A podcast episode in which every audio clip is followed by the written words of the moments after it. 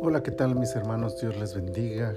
Qué alegría poder compartir con ustedes esta nueva mañana que el Señor nos regala, las nuevas misericordias de nuestro Dios.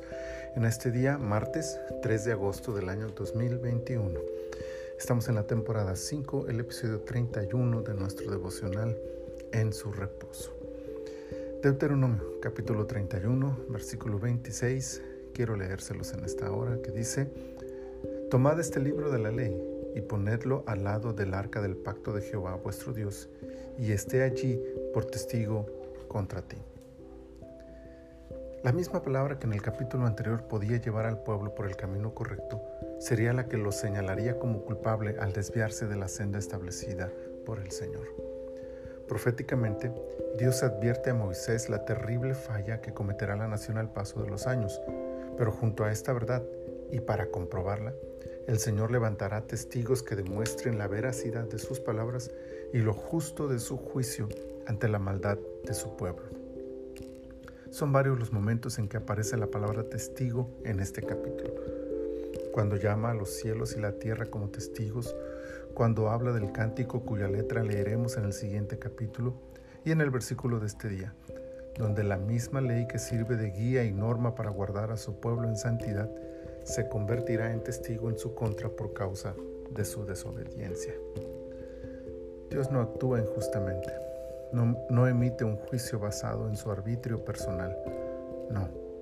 Cuando llegue el momento, Él tendrá las pruebas y testigos en contra de la humanidad rebelde.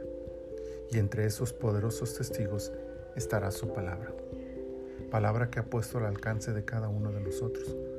Palabra que nos ha sido revelada para nuestra salvación, palabra que nos provee crecimiento y edificación para cada día ser más como Dios desea, palabra que, llegado el momento, se convertirá en testigo de nuestra obediencia o rebeldía.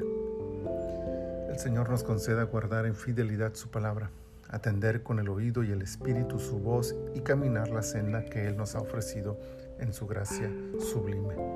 De lo contrario, esta misma palabra se levantará en el día final para testificar contra aquellos que la recibieron, la leyeron, la oyeron y la rechazaron.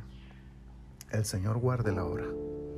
Padre, muchas gracias por este día, muchas gracias por esta palabra, que siempre es un reto, que siempre es una invitación a recordarnos tu fidelidad, tu misericordia, tu grandeza, pero también tu santidad.